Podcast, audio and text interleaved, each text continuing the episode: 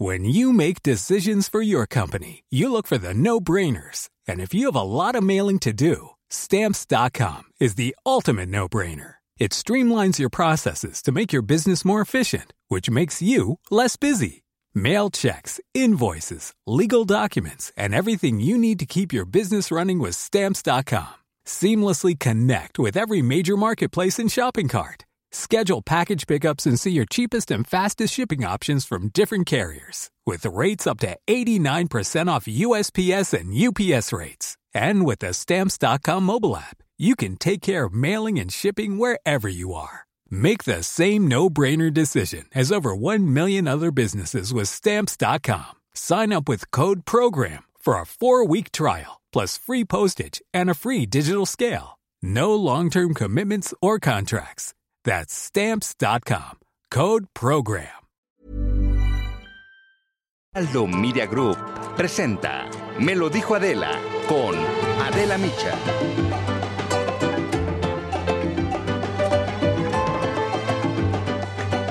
En el mundo hacen falta vacunas contra el coronavirus. Solo el 5.4% de la población mundial está completamente inmunizada no están descartadas una tercera y ni siquiera una cuarta ola de la pandemia. Sin embargo, y paradójicamente, también sobran vacunas. Algunos países con más recursos han acaparado las dosis y tienen más de las que necesitan y más de las que pueden poner. Hay naciones que simplemente no cuentan con la infraestructura ni la logística necesarias para vacunar. Y parece un sinsentido, pero tanto en naciones ricas como en naciones pobres, miles de vacunas han terminado, ¿saben en dónde? En la basura. El caso más llamativo es el de Estados Unidos. Ahí van muy bien 134 millones de estadounidenses inmunizados. La administración de Joe Biden ha cumplido en ese sentido con sus promesas. Sin embargo, a principios del mes de mayo se reconoció que farmacias como CVS y Walgreens habían tirado cerca de 200 mil vacunas. Se trata de errores de organización y de dificultades para almacenar vacunas como la Pfizer, que requieren ultracongelación.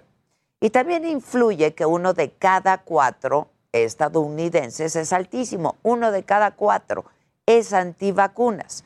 Resulta increíble, pero en pleno siglo XXI hay gente que no cree en la ciencia y que de ese modo se exponen poniendo incluso en peligro su propia vida. Otro caso interesante es el de Canadá. Este país hizo compras de pánico de vacunas y adquirió 400 millones de dosis para una población de 37 millones de personas. ¿Qué pasó? Bueno, pues que la ministra de Salud tuvo que escribir la semana pasada una carta a provincias de Canadá pidiéndoles que no tiraran vacunas AstraZeneca, que mejor las trasladaran a regiones donde la gente sí estuviera dispuesta a ponérselas. Del otro lado de la balanza, distintos países africanos como Malawi o Sudán del Sur han tenido que desperdiciar miles de dosis también. No porque les sobren, ¿eh? sino porque no cuentan con el personal para almacenar, distribuir e inocular las dosis.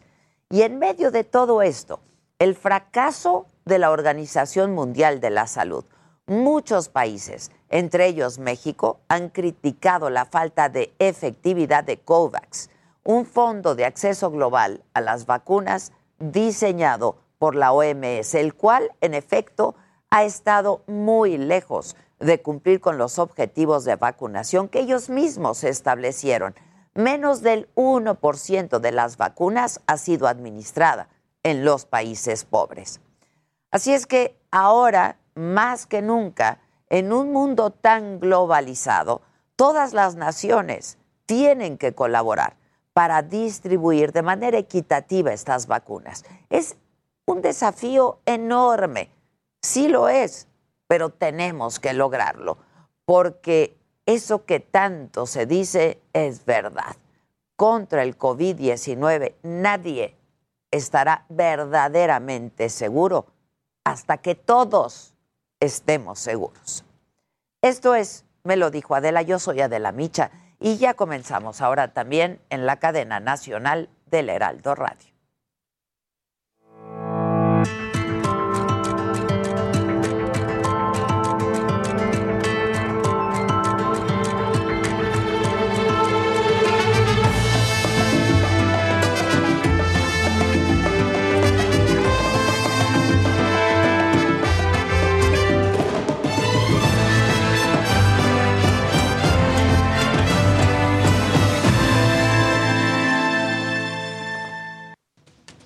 Bueno, eh, ¿y qué más pasó hoy en la mañanera? El presidente informó que no han recibido respuesta del gobierno norteamericano sobre el financiamiento a grupos políticos como mexicanos contra la corrupción.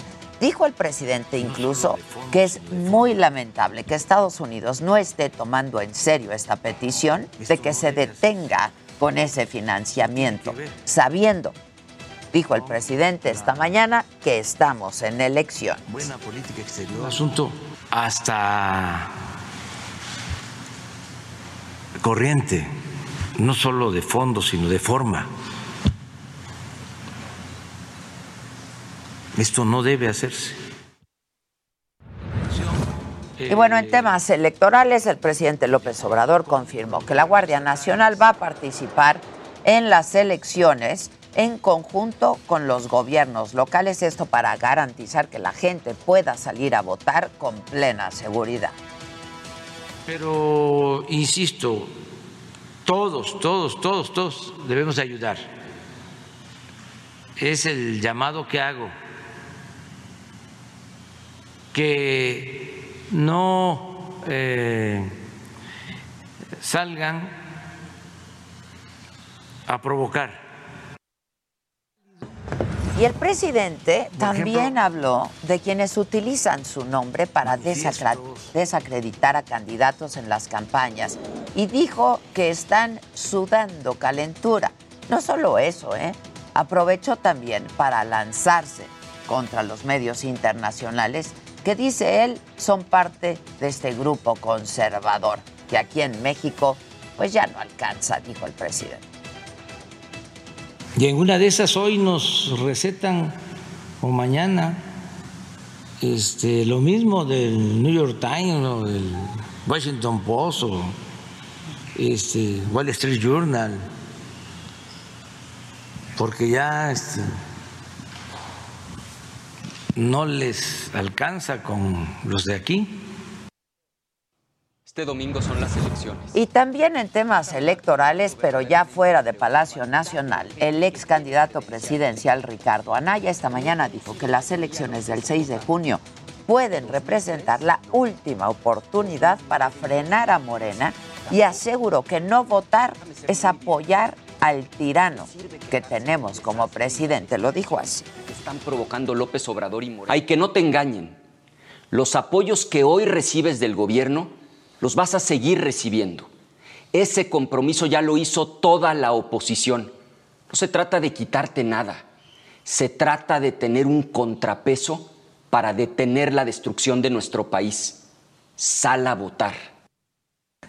Esta mañana la Suprema Corte de Justicia de la Nación aclaró en un comunicado que el ministro presidente Arturo Saldívar no asistió a una reunión de gabinete del Ejecutivo Federal para participar en la elaboración de la respuesta a la revista británica El Economist por su, eh, por su portada que critica al presidente López Obrador con el título El falso Mesías, de la que hablamos mucho la semana pasada, y asegura la Suprema Corte que Saldívar nunca ha asistido a ninguna de dichas reuniones con el presidente. Eso dijo mediante un comunicado el presidente de la Corte. Pero el presidente no habló de la agresión a Mario Delgado, pero sí del campeonato del Cruz Azul. Y además dijo que va a pedir a Rosa Isela Rodríguez, secretaria de Seguridad y Protección Ciudadana, que informe sobre una red de abuso sexual de menores en escuelas públicas y privadas en siete estados del país. Desde Palacio Nacional, como todos los días, mi compañero Francisco Nieto. Paco, detalles y qué no vimos de la mañanera. ¿Cómo estás? Buen día. ¿Qué tal, Adela? Muy buenos días. Pues hoy, en lo que no se vio en la mañanera, pues sí, el presidente López Obrador evitó pronunciar, pronunciarse sobre el supuesto encañonamiento contra el presidente nacional de Morena, Mario Delgado, en Tamaulipas. Y aunque sí se tocó el tema sobre este supuesto grupo delictivo que amenazó en Matamoros a Mario Delgado, pues el mandatario no quiso hablar sobre el tema, no quiso referirse, pero sí hizo un llamado a, a, que los gobernadores cumplan el acuerdo de no intervenir en la elección y que la jornada del 6 de junio transcurra en paz, sin ninguna provocación y sin ningún tipo de violencia. Afirmó que debe respetarse la decisión del pueblo para que sea un hábito la, la democracia en el país. Exhortó a que la jornada electoral transcurra en paz, que no haya toma de casillas, nada de violencias, que las elecciones transcurran en paz, que no se caiga en ninguna provocación por lo que pidió a la ciudadanía no dejarse influenciar por mapaches electorales. Estos mapaches dijo que, que pues hay que estar pendiente de ellos. Y bueno Adela también el presidente como ya lo adelantaste felicitó al Cruz Azul por su noveno campeonato de fútbol. Pues dijo que ya ya le tocaba esta novena copa. Dijo que vio el partido y que ambos equipos Cruz Azul y Santos hicieron grandes goles, aunque eh, y agregó que la gente pues estuvo contenta, tanto fanáticos del Cruz Azul como los que no son, pues estaban contentas por lo que sucedió ayer en el Estadio Azteca, pues muchos, pues por mucho tiempo hubo mucho intento del Cruz Azul para ganar esta esperada novena Copa de Fútbol Mexicano y por fin se logró, incluso citó a, a Baby Ruth, un, un beisbolista que le gusta mucho al presidente, que dice que no se le puede ganar a alguien cuando no se rinde. Y sí, bueno, pues esto fue parte de lo que sucedió hoy en la mañanera. También le pidió a los medios de comunicación que a partir del jueves y viernes, pues no, no le hagamos ninguna pregunta sobre elecciones, pues dice que son eh, los días de la veda electoral y que pues prefiere que no le hagamos no, eh, preguntas sobre candidatos o sobre partidos políticos. Pues es parte de lo que sucedió el día de hoy, de lo que se vio y de lo que no se vio en la mañanera de la. Ya estás. Muchas gracias, Paco. Gracias, buen día. En el panorama general de la pandemia, la Secretaría de Salud reportó anoche 1.307 nuevos contagios para un total de 2.412.810 casos confirmados y además se registraron 52 nuevos decesos, con lo que el número de fallecidos hasta ahora es de 223.500 personas. A partir de mañana martes, primero de junio y hasta el día 5, se aplicará la primera dosis a los adultos de 40 a 49 años en las alcaldías de Coyoacán, Coajimalpa, Magdalena Contreras y Milpa Alta. El registro deberá hacerse, ya lo saben, en mivacuna.salud.gov.mx. Y miren, eh, científicos vietnamitas descubrieron una nueva variante de coronavirus que es un híbrido entre las, entre las primeras cepas encontradas en la India y el Reino Unido. Esto eh, pues lo encontraron mientras se examinaba la composición genética del virus que recientemente ha desatado una nueva ola de contagios en ese país. Así lo dio a conocer el ministro de Salud de Vietnam, quien agregó que las pruebas de laboratorio indican que se podría propagar mucho más fácilmente, dicen, que otras versiones del virus. Dos personas murieron, 20 resultaron heridas por un tiroteo en Miami, en Florida. Tres sujetos armados dispararon contra pues, una multitud que estaba frente a una sala de conciertos. Los tres agresores escaparon en un coche.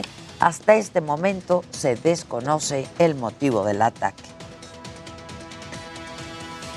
Y este fin de semana, manifestaciones en distintas, en distintas ciudades de Colombia, en Bogotá, en Medellín, en Barranquilla, entre otras, para exigir el fin a las protestas y bloqueos luego de más de un mes ya de movilizaciones. Hasta este momento, 43 personas han muerto.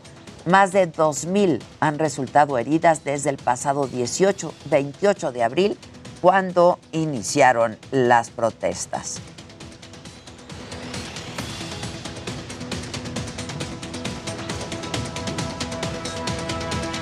Y vamos ahora a enlazarnos en vivo con mi compañero Augusto Atempa. Él está en la México Toluca. Ocurrió un accidente, Augusto. ¿Qué pasó? Buenos días. Adela, muy buenos días. Pues te platico, ocurrió un fuerte accidente en el kilómetro 41 de la carretera México-Toluca. Esto es con dirección hacia el Estado de México. Y lo que nos comentan es que se ven eh, tres vehículos involucrados, dos tráileres y una camioneta. Entre este accidente, pues resalta el fallecimiento de uno de los conductores, quien pues transportaba varias toneladas de varilla, pierde el control y como podrás ver en el pavimento quedan las marcas de este eh, fuerte accidente, se va a estrellar contra los otros dos vehículos y esto es lo que provoca el cierre eh, parcial de esta carretera México-Toluca. Hasta el momento hay bastante tráfico, hay que utilizar la autopista para poder librar este punto, porque el tráfico, por lo menos son 40 minutos de tráfico lo que está provocando este fuerte accidente. Ya están trabajando las autoridades en este punto. Por supuesto, se prevé que en los próximos minutos por lo menos queden liberados dos de los, de los tres carriles con dirección hacia el Estado de México, pero por supuesto va a estar tardando que, va a tardar que este tránsito fluya otra vez hacia el Estado de México. Es el reporte que yo tengo desde este punto, de la. Gracias, muchas gracias, Augusto. ¿Qué onda?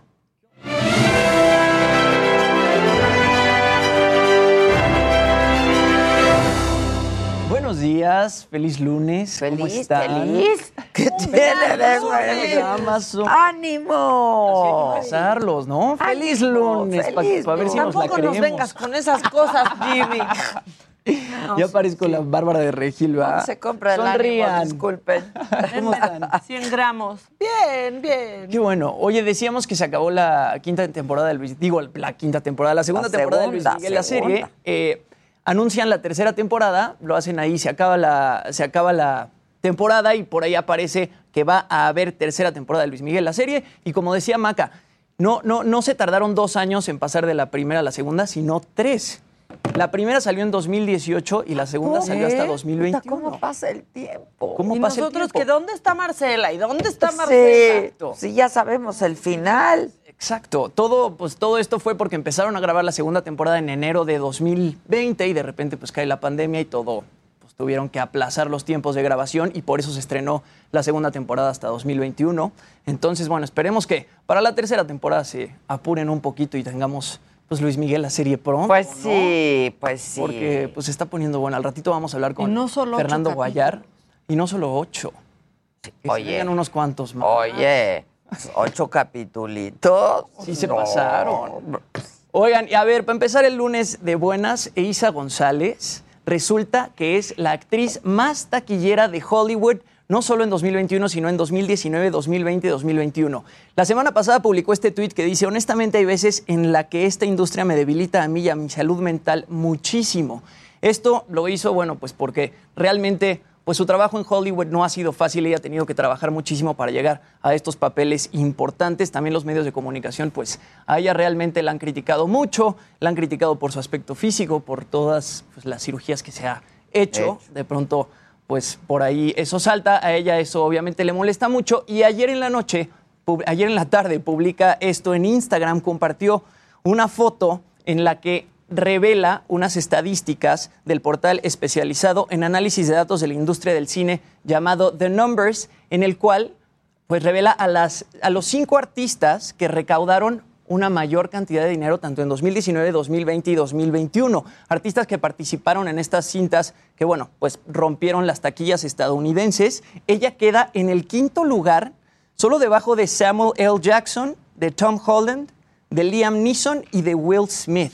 O sea, una gran noticia para el cine mexicano y para las actrices mexicanas. Ella es la única actriz mexicana en esta lista y además, bueno, pues es la mujer en el puesto más alto de la lista. Ella en 2019 estuvo en Rápidos y Furiosos, Hobbs and Shaw, que recaudó 173.9 millones de dólares. Después también en 2019 estuvo en Alita Battle Angel, que recaudó 85 millones de dólares. Y bueno, más recientemente este año estuvo en Godzilla vs. Kong, que recaudó 98.3 millones Le ha ido súper bien, ¿eh? Súper bien. Ha escogido súper bien sus Le ha ido súper bien. Y luego por ahí también salió con Timo- Timothy Chalamet. O sea, Isa González está Bien. Con todo. Muy bien por ella. Muy bien. La verdad, muy bien por ella. Y bueno, luego Andrea Mesa, pues después de convertirse en Miss Universo han pasado muchas polémicas. Va muy poco tiempo. Primero salió lo del vestido de novia, que si estaba casada, que si no estaba casada. Luego también la criticaron.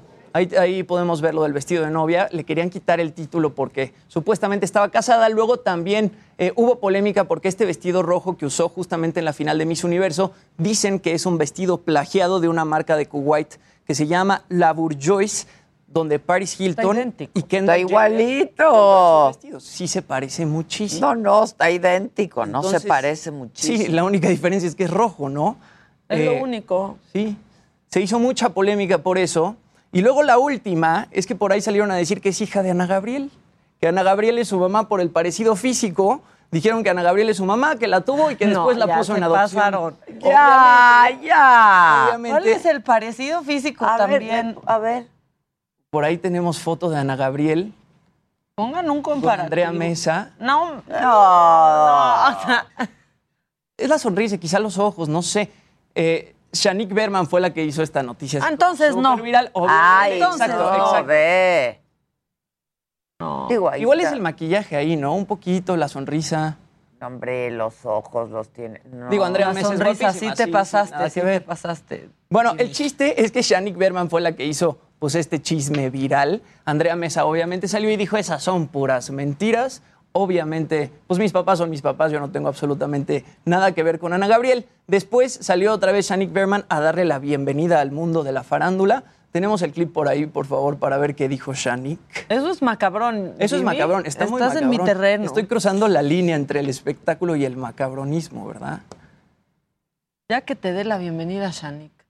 Tené- no, literal le dijo, bienvenida al mundo de la farándula. Mesa, al mundo de las celebridades donde los rumores te van a perseguir, algunos feos, algunos lindos, algunos ciertos y algunos inciertos. Lo que sí es verdad es que si hubieras sido la hija de Ana Gabriel, además de Miss Universo y de ingeniera, tendrías el bozarrón de la cantante. Feliz reinado y que tengas muchas bendiciones. Por fin, dijo que sí o que no. Ya dijo que no. Que no es. Ya van a acompañar No. dijo que no rumores. Pero luego dijo, si fueras hija de Ana Gabriel tendrías Ya, un vocerrón. Y ayer un amigo de Andrea Mesa sube a Instagram un video de Andrea Cantando. Mesa cantando y resulta que tiene un vocerrón. Explota la cabeza, Shanik. dormido y que me traigan a ti. Que digan que estoy dormido y que me traigan a ti. México lindo y querido, si muero lejos de ti. Sí, Sí canta. le canta, De ¿eh? repente por ahí al estilo Pablo Montero como que le cambió un poquito la Pero no letra. importa, le pero, canta, si le canta. pero de que tiene voz, tiene voz. Sí, y además no fue a ningún estadio a cantar nada. Exactamente, O sea, está exactamente. Un palomazo ahí. Hacen que le atinó Shanik por primera vez. Ay, por primera vez. ¿qué tal? Oigan, y hablando de vocerrones, platiqué con Natalia Lafourcade por su nuevo disco Un Canto por México, volumen 2, que está lleno de colaboraciones increíbles. Y aparte, pues bueno, son puras canciones de las más famosas del cancionario mexicano, así que vamos a verla.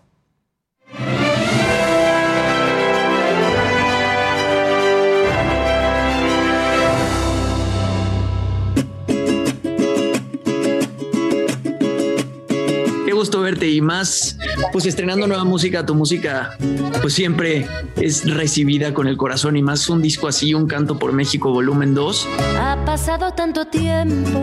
Pues es un proyecto que está llevado por el motor del amor, del canto en comunidad, del canto colectivo. Contiene el talento de músicas y músicos increíbles, de invitados increíbles también que se han unido. Pues esta carga, ¿no? Esta energía como de canto a México, o sea, el canto de la alegría, el canto del amor, del desamor, pero también el canto de la pena, el canto de la protesta, el canto de la marcha, tiene la mística, tiene el misterio de todo aquello que encontramos en nuestra música muy, muy tradicional, las leyendas también que existen en nuestra música.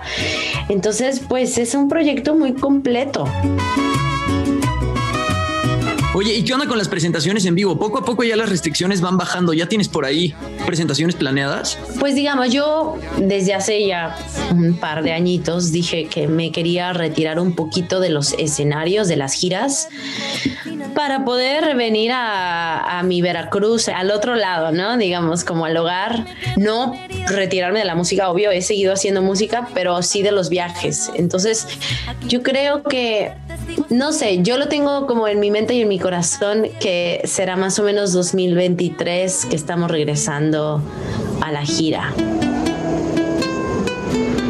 Oye, Nat, es un disco que, bueno, celebra la mexicanidad y que le canta a nuestro país. ¿Tú crees que también funciona como una especie de, pues, mandar un mensaje como de calma? Es lograr hacer ese tipo de proyectos que pueden... Bueno, discaso de Natalia Lafourcade, Un Canto por México, volumen 2, con unas colaboraciones increíbles. Si no lo he escuchado, Adela, lo tienes que escuchar. Ah, lo Heraldo Radio, la HCL se comparte, se ve y ahora también se escucha.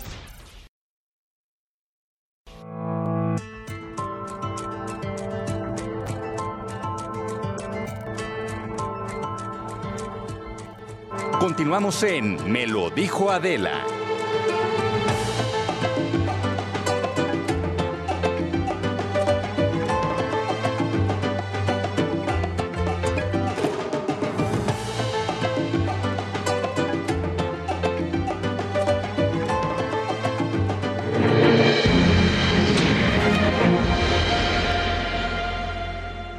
Bueno, estamos de regreso eh, y eh, teníamos la duda de a qué hora comenzaba la veda electoral, es decir, a qué hora ya llegamos a la veda. Terminan las campañas miércoles, miércoles a las 12 de la noche. El primer segundo minuto del jueves comienza la veda electoral. Así es que bueno, pues nosotros hemos venido realizando eh, una serie de entrevistas a todos quienes están como punteros en la preferencia electoral de los distintos estados en donde se está disputando una gubernatura. Y en la encuesta del Heraldo, la más reciente de la que hemos venido hablando en estos días, eh, Nayarit es uno de los estados en donde, en los que Morena lleva una ventaja muy importante. Y tengo justamente eh, la oportunidad de hacer contacto vía Zoom en este momento con Miguel Ángel Navarro. Él es el candidato a la gubernatura de Nayarit por la coalición Juntos Haremos Historia, que es Morena, Partido del Trabajo, Nueva Alianza y Partido Verde. Es esta alianza de cuatro partidos en el caso eh, de Nayarit. Candidato, ¿cómo estás? Buenos días. Gusto saludarte, Adela. Muy bien, a punto de terminar una campaña para mí inédita, con muchísimos cambios respecto a otras campañas en su comportamiento social y creo que esto va a donar mucho a la mejora del país y a la mejora de los estados, Adela. Ah, cuéntame, ¿en, qué sentido es inédita? Digo, sabemos que, pues, producto del coronavirus, mucho se ha tenido que hacer, pues, guardando todo el protocolo de salud, ¿no? Mucho lo han hecho virtual, eh, pero en particular en tu estado candidato, ¿cuáles dirías que son las diferencias con otras elecciones anteriores? Mira, yo haría a un lado el sector privado y me únicamente al aspecto político. Yo creo que es la hora de la reivindicación de la política. En ese sentido, la sociedad se ha vuelto muy, muy aguda, muy crítica, en el sentido de que los políticos, cuando administran recursos, se preocuparon más por fortalecer sus economías en muchas ocasiones y no ir al contexto social de mejora. Y hoy en día vemos una catástrofe social una circunstancia social demasiado preocupante, en el cual estados como el nuestro es más relevante en base a las riquezas que tenemos como ningún estado del país.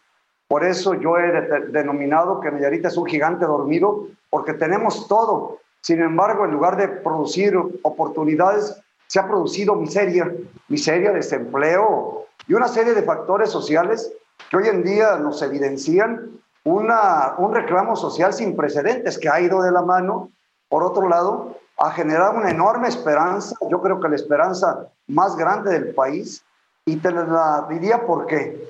Porque hemos hecho una convocatoria no de partido, hemos hecho una convocatoria social que ha generado un gran movimiento, un movimiento que tú lo ves lleno de ánimo, lleno de esperanza, eh, lleno de alegría, muy vinculado muy estrechamente a la propuesta que estamos haciendo hoy en día en una perspectiva muy, muy responsable y muy preocupante para nosotros, porque del tamaño de la esperanza que se genera debe ser el tamaño de la respuesta que habemos de dar en el siguiente gobierno Sin duda. Eh, candidato, ha sido también, ¿no? Una campaña, una, en todo el país, campañas violentas, eh, de descalificaciones también, ¿no? ¿Qué esperas de la jornada electoral? Bueno, Adela, sabes que he sido, entre otras cosas, aparte de médico, dos veces senador de la República. Yo creo que las fuerzas políticas y las sociales bien representadas tenemos que ir hacia propuestas de Estado nacional. Ya tendremos que quitarnos de egoísmo, porque de lo contrario, los candidatos los partidos son muy vulnerables y se ven fácilmente rebasados. Tenemos que llegar en un futuro, creo yo, como un tránsito a candidaturas y gobernaturas de consenso, donde no se vea la base del financiamiento o la circunstancia de que en lugar de estarse disputando un Estado, se está disputando una plaza y quién tiene más garantías para ellos. Esto mete al país, no al político, al país en una zozobra en una angustia, en un peligro que tenemos, debemos de tener cuidado. Yo creo que debemos de actuar como, como un país eh, con visión de Estado, con visión de futuro en este campo prácticamente y de lo contrario seremos muy vulnerables y no solamente en este momento de desasosiego por el coronavirus, en lugar de tener expectativas de oportunidad para la sociedad, estamos viendo expectativas que generan depresión, que generan desánimo que se incrementan el consumo de sustancias nocivas y que en consecuencia deteriora el ánimo social y el contexto social, además de que se está yendo sin duda a acabar con la vida de los jóvenes. Muchos jóvenes se van, muchos jóvenes se suicidan y en el campo, en las áreas rurales, en, en los escenarios urbanos, en todo estoy viendo yo un agotamiento de un ciclo, de un ciclo político y tenemos que fortalecer la vida institucional de la institución pública en un punto de equilibrio, equilibrio total con el sector privado. Aquí sí ya me atrevería a decirlo. Entre el vínculo del sector privado y sector público deberemos de tener las oportunidades de Estado que la gente nos está reclamando. Estamos rebasados en salud, estamos rebasados en empleo, estamos rebasados en acceso a la educación superior, estamos rebasados en el campo, estamos rebasados en la ganadería, en la pesca. Cuidado, debemos de tener sistemas de alerta social para tratar de prevenir lo antes posible, Adela. Eh, finalmente, bueno, eh, aunque ya hemos hablado de esto en otras ocasiones, candidato, eh, sobre tus principales propuestas para Nayarit, tu plataforma, etcétera, es un estado que necesita ser más protagónico, sobre todo en términos de, de turismo. ¿No, candidato? Yo creo que de turismo y de muchísimas cosas más, este, Adela. En turismo tenemos 300 kilómetros de un turismo mm, de lo mejor en el mundo. Sí, sí, sí. Y se potencializa con las Islas Marías. Pero también tenemos ecoturismo. Tenemos zonas arqueológicas extraordinarias en el estado. Yo creo que tenemos una beta en, en área turística, pero también tenemos las mejores zonas estuarinas de América. Tenemos las mejores zonas ganaderas del país. Somos el estado que tiene el tercer lugar en, en tener más agua para diferentes usos. Tenemos tres presas hidroeléctricas. Pues tenemos que sacar nosotros la casta. Somos un estado que ha tenido la autoestima muy baja, inclusive somos irónicos con nuestro propio contexto cuando decimos que ni en el pronóstico del tiempo nos toman en cuenta. Entonces, tenemos que despertar, tenemos que hacer eh, sentir lo que tú mencionas a un Nayarit protagónico, yo me decido a eso, a que sea protagónico, a que pise fuerte en el país y que llame la atención de propios y de extraños. eh, debemos de hacerlo, tenemos, debemos de construir un gran, un gran puerto marítimo, un gran puerto como antes lo fue. Vamos a construir seguramente un aeropuerto internacional, el mayor del país en Compostela, para un, turismo internacional. Nayarit eh, tiene enfrente las grandes oportunidades y yo agradecerlo con toda seguridad. Créeme que los nayaritas vamos a sonar como nunca hemos sonado en la historia nuestra, Adela. Bueno, candidato, pues este te agradezco mucho, te deseo suerte, un par de días de campaña y luego pues la, la encuesta final que es el próximo 6 de junio, ¿no? Así es, Adela, estamos esperando con mucho trabajo, pero con mucho optimismo también. Yo creo que hemos ido por la ruta correcta, no de esta campaña, sino en mi vida profesional, personal, de experiencia pública de 40 años hoy. Las canas que tengo, las arrugas, la experiencia, el conocimiento y sobre todo la sensibilidad, trato de traducirlas en un proyecto honesto, humano y desde luego una humildad en que el pueblo sienta la confianza con el gobierno y no la soberbia que separa al pueblo de quien lo gobierna. De la muchas gracias a ti y a quien nos hace el favor de escuchar. Oye, una última pregunta, candidato. Estamos hablando con Miguel Ángel Navarro, candidato de la coalición Juntos Haremos Historia eh, a la gubernatura de Nayarit. Tu cierre de campaña, ¿que va a estar Camilo? No, no, no, no, no, no. No, va a ser una, eh, un cierre. Eh, sí, va a asistir seguramente muchas personas. La convocatoria va vinculada al optimismo y a la alegría que ha tenido nuestra propuesta, nuestro proyecto. No, no, van a ser eh, eh, bandas locales, bandas locales. No estamos ahorita para gastos, estamos para ser austeros desde el cierre de campaña y va a ser la alegría, el compromiso, el protagónico de este cierre de campaña. Pero si, tienes una canción con él o de algo así, ¿no? No, no, no, no, no. Eh, son canciones que han hecho la autoridad local, muy conmovedoras, por cierto. Sí, pero no, no, nada que ver con Camilo, mis respetos, pero va a ser, va a ser algo muy bonito. Ten la seguridad, ojalá pudieras venir, te esperaríamos acá con mucho gusto. En Nayarit se te quiere mucho, Adela. Muchas gracias y yo a ustedes también sí tienen, la verdad, unas playas bellísimas, ¿no? Este, no puedo ir al cierre, pero espero después poder ir a, a verlos, a visitarlos y a transmitir desde allá. Oye, Adela, déjame invitarte después a las, a las grandes montañas de Nayarit, que son tan bellas como, como la parte playera, las zonas históricas, municipios como el de Jala o, la parte norte del estado. Aquí está una riqueza que no se ha descubierto. Como dicen, es un diamante en bruto, yo lo voy a pulir y lo voy a hacer brillar en el México. Pues ya estás, aquí apoyamos esa moción. Muchas gracias, candidato, gracias. Buen día. Abrazos. Gracias, buen día.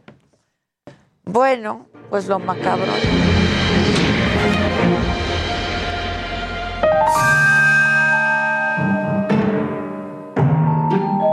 Hola. Mira, mira. Ah, o sea, sí me sorprende que, que sepa quién es Camilo. Mira. Candidato. Yo, según yo, es una rola del Camilo. ¿Habrá pensado que Camilo es esto?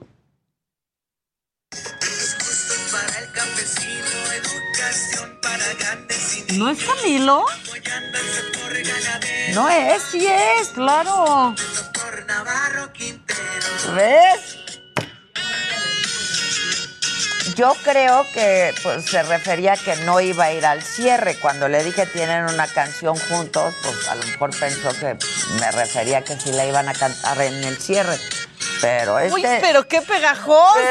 Este es Camilo. Eh. Sí, es Camilo. Prometimos no, bailar en este programa. Por eso solo la manita. Ah. es ah. que luego. Bueno, pues yo digo que sí es Camilo. Yo creo que también, pero. Ya estás. Bueno, sí, porque aparte si yo le digo a mi papá que si le gusta Camilo, me va a decir que si Camilo es esto, porque, o sea. Claro, claro, pero ya es por eso también, ¿no? Yo creo. Yo, creo. Creo yo, creo yo. Hace unos días, pues dimos la noticia. Primero, hace unos meses, todo se nos hizo muy chistoso que habían vacunado a William Shakespeare. ¿Te acuerdas? Que había sido como el primer hombre en el Reino Unido en que se vacunara. La semana pasada murió William Shakespeare y pues sí que triste, pero ya estaba muy grande el señor. No Obviamente- murió de COVID. No, ni No, por la vacuna. Ni por ¿no? la vacuna. Pero fíjate, que Esa- esta- ese fue un notón, ¿te acuerdas? un notón, pero este es un notón también y todavía no explota, lo vamos a explotar aquí. A ver. Una conductora argentina está realmente triste porque murió el gran escritor Es broma. William Es broma. Quisiera que sí, ella también quisiera que fuera broma, pero no lo es. ¿Conductora de qué? Para suerte nuestra. Véanla y escúchenla. Con una información que realmente nos deja a todos con la boca abierta, ¿no? Ante la magnitud de este hombre. Estamos hablando de William Shakespeare y de su fallecimiento. Vamos a contar el motivo, vamos a contar el porqué. Lo cierto es que, bueno, como sabemos, uno de los escritores más importantes, para mí el más referente, ¿no? De la lengua inglesa. Ahí lo vemos. Vamos a contar un poquito porque es el primer hombre que recibió la vacuna de coronavirus. Estamos hablando justamente de la AstraZeneca. Ahí lo vemos, el primer hombre que recibió la vacuna contra el coronavirus, que murió allí en Inglaterra a los 81 años. Pues sí, murió en Inglaterra, pero en 1616, señorita. Un referente, un referente para mí, una gran pérdida. No, no, no, no, no. O sea, ya la corrieron, ¿no? Pues no sabemos, pero. Bueno, eso es imperdonable. ¿Cómo? perdón. Pero es imperdonable, pero de todos. O sea, pero sí ella, pero la redacción. No, porque no se puso ella sola. O sea, es imperdonable que ella no sepa No, bueno, quién era este William pero si a mí Shakespeare. me ponen, lamento mucho la muerte del escritor William Shakespeare. Pues no lo oigan, digo. ¿cómo? Pero aparte No dice- solo no lo digo, digo, mando decir quién. ¿Quién me puso este cuatro? ¿Quién mentados escribió este? En el corte se vendría la corredera. O Pero- sea, y- pero el redactor, personal. pero el jefe de información, pero. Y encima la conductora, pues no. Y lo hace personal de. Para mí, uno de los referentes. No, ya la está. literatura inglesa. No, no, no, Bueno, no. Para matarla. Si Para matarla. ustedes este, de estos despistados, pues no estén tristes porque se murió William Shakespeare. No, así se llamaba el primer hombre en recibir la vacuna en el Reino Unido. Efectivamente, tenía el nombre de William Shakespeare, porque pues, así le pusieron. Y tal vez también escribía bonito, pero no era ese William Así, Shakespeare. no. Me dio, me dio mucha alegría escuchar, me dio vida, la verdad, eh, ver este Híjoles. video en la mañana. Yo creo que ella no tanto, pero fíjate que yo soy una orgullosa tijuanense, ¿no? Porque esa tierra es bondadosa. Te da absolutamente lo que tú quieras. a ver. Y así lo dice esta candidata. Las oportunidades hay en Tijuana. Si a Tijuana quieres venir, Tijuana te da lo que tú quieras. Si quieres perderte las drogas, Tijuana te lo da. Si quieres salir adelante, Tijuana. ¡No! Todas las oportunidades hay en Tijuana. Si a Tijuana Ya no se puede así, de veras ya no se puede así. Por favor, a la veda ya. A la veda ya. Si quieres perderte las drogas, Tijuana, te lo da.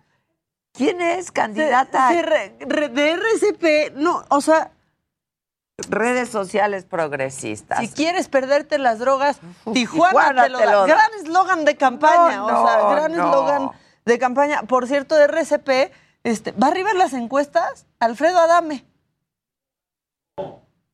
Que, ah, es el guitarrista, perdónenme. Perdónenme, pero sí va. ¿Qué tal nuestro silencio sepulcral? Nos impactó más eso que William. Shakespeare. Híjole. Sí, sí va, sí va arriba en las encuestas para su diputación. Este, bueno, eh, ¿quieres ver más candidatos? Pues explorando su lado artístico. Bien. Porque ya nos vamos a la veda, entonces hay que aprovechar. Exacto. El Mario, el Mario, el Mario es mi gallo. El Mario,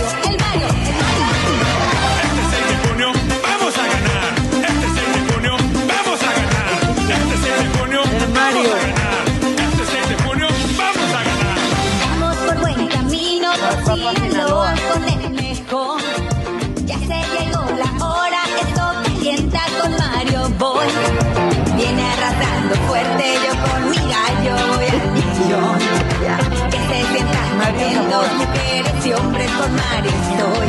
Te va mejor, con Mario voy. Con nuestro gallo Sinaloa estará mejor. Te va mejor, con Mario voy. Con nuestro gallo Sinaloa estará mejor. El Mario, el Mario, el Mario mi gallo. El Mario, el Mario, el Mario mi gallo. El Mario, el Mario, el Mario mi gallo. El Mario, el Mario, el Mario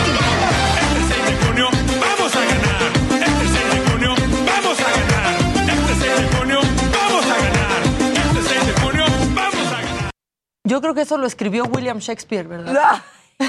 el Mario, el Mario, el Mario es mi gallo. El más grande referente de la literatura. Si me lo preguntan a mí, No manches, ya, ya, esto ya, ya, ya. Hija, te voy a cambiar la sección. Te voy a inventar otra. Ya no puedo. Ya no puedo. No, hay más, por favor. Yo quiero que escuches el gran argumento que da Gerardo Nestroza, que es candidato de, pues, del PRIAN, ¿no? A diputado local en Oaxaca. Es que él te dice, mira, al final salieron más rateros que nosotros. ¿Por qué no nos regresan? Así dijo. Estos ratas, hoy el 80% es por asignación directa y el 20% por licitación pública. Salieron más rateros que nosotros. hombre. No, ya va. Hoy el 80% es por asignación directa y el 20% por licitación pública. Salieron más rateros que nosotros, hombre. El solo robo, pero poquito. Ya. Salieron más rateros que, Que nosotros. nosotros. Ah, no, pues sí, permíteme, deja, voy y voto por ti. Híjoles. ¿Qué No, opinas? ya, Ni a cuál irle, ni a cuál irle. Pero hay que votar, por favor. Hay que votar. Mañana vamos a enseñarles aquí un paso a paso. Sí, mañana vamos a hacer un simulacro de votación. Van a traernos la- muy amablemente mamparas, todo el numerito para que si tienen dudas, de una vez, si nos pueden ir mandando sus dudas, cualquier inquietud, cualquier cosa, aquí las vamos a responder todas con la gente del INE Ciudad de México. Hay que repartirnos las plazas. ¿De quién va a ser la de la casilla? Sí, la, Exacto, jefa de la casilla. Los roles, mira, Exacto. somos varios, entonces cada uno puede tomar. Yo soy, perdón, jefa de casilla. Exactamente. Yo, yo soy, perdón, la que le trae el café a la jefa de casilla. Y, y así. Y así. Oye, y más macabrón, fíjate, Kim Kardashian la tiene trunca. La. La carrera. Tiene O sea, además la de- carrera. Además de, reprobó el examen para poder graduarse como abogada. Uy. Sí, no juntó los puntos que se debían, pero aparte ella ponía en sus redes sociales que estaba estudiando, que se estaba preparando. El papá de las Kardashian era un súper abogado, Abogado, ¿no? O sea, él llevó el juicio de O.J. Simpson y, y demás. Y de los 560 puntos que se necesitaban, Uy. juntó 474. ¿De los cuántos? De los 560 puntos. 400. 474. No, se nos quedó corta la Kim Es que hay que concentrarse, ¿no? Se ve bien, mírala. También dice que no es la única, que, que Chloe y Courtney pues también intentaron pasar el examen, pero no lo Que lograron. Tampoco, no, pues no es consuelo, o sea, ninguna. Ninguna. Sí, entonces pues no. Lo va a volver a intentar, supongo. Aún no es licenciada Kim. Pero lo va a volver a intentar. va a volver a intentarlo pensar, ¿no? y va a seguir y va a seguir estudiando y en otra cosa este me estoy metiendo en el terreno de Jimmy pero pero es que esto está macabrón censuraron en China el especial de Friends ¿Por qué? Que quitaron cachitos como este pues a Justin Bieber, Lady Gaga y BTS no salen nunca existieron, pero aparte ¿Pero por qué? No, no hay una no hay una explicación, solo pasó cortado. Y hay una, un momento en este especial de Friends donde empiezan a salir pues fans de la serie alrededor del mundo. Bueno, pues a todos los LGBT, que sí salen algunos, algunos, los quitaron. También. Mocharon algunos testimoniales Ay, no, porque de pronto ahí sale una chava diciendo que, que encontró a su Rachel o algo así, ¿te acuerdas? Ajá, sí, sí, sí. No, en China no existe. Ay. Esto es increíble. Pero bueno, es China. Exacto. Es China. Está en chino. Está en chino. Está en chino. Eso, eso pasó. Pues mira, así sí está macabrón todo, ¿no? Muy. La verdad. Muy. La verdad es que es que sí. Y lo van a poder ver, pues creo que en junio. ¿O cuándo, Luis G.I.G.? ¿En junio? 3 de junio. Ya va a estar Nosotros HBO ya lo vimos. Este, yo esperaba más, pero si quieres ahorita lo comentamos, Jimmy. Pues nada, vamos a hacer una pausa y regresamos. Eh, no, no va a estar en el estudio, es por Zoom. Ah, no viene acá. No, pues está en España. Es Está por Zoom, guapo. pero está muy guapo. Fernando es el actor de la serie de Luis Miguel. Es un guapote. ¿Cómo se pronuncia su apellido? ¿Guayar? Guayar, Jimmy Guayar, Fernando Guayar. Que Hizo la malobra Luis Miguel. el que le hizo la malobra Luis Miguel. Eso y mucho más tenemos una hora, así es que vamos a disfrutarla juntos, no se vayan.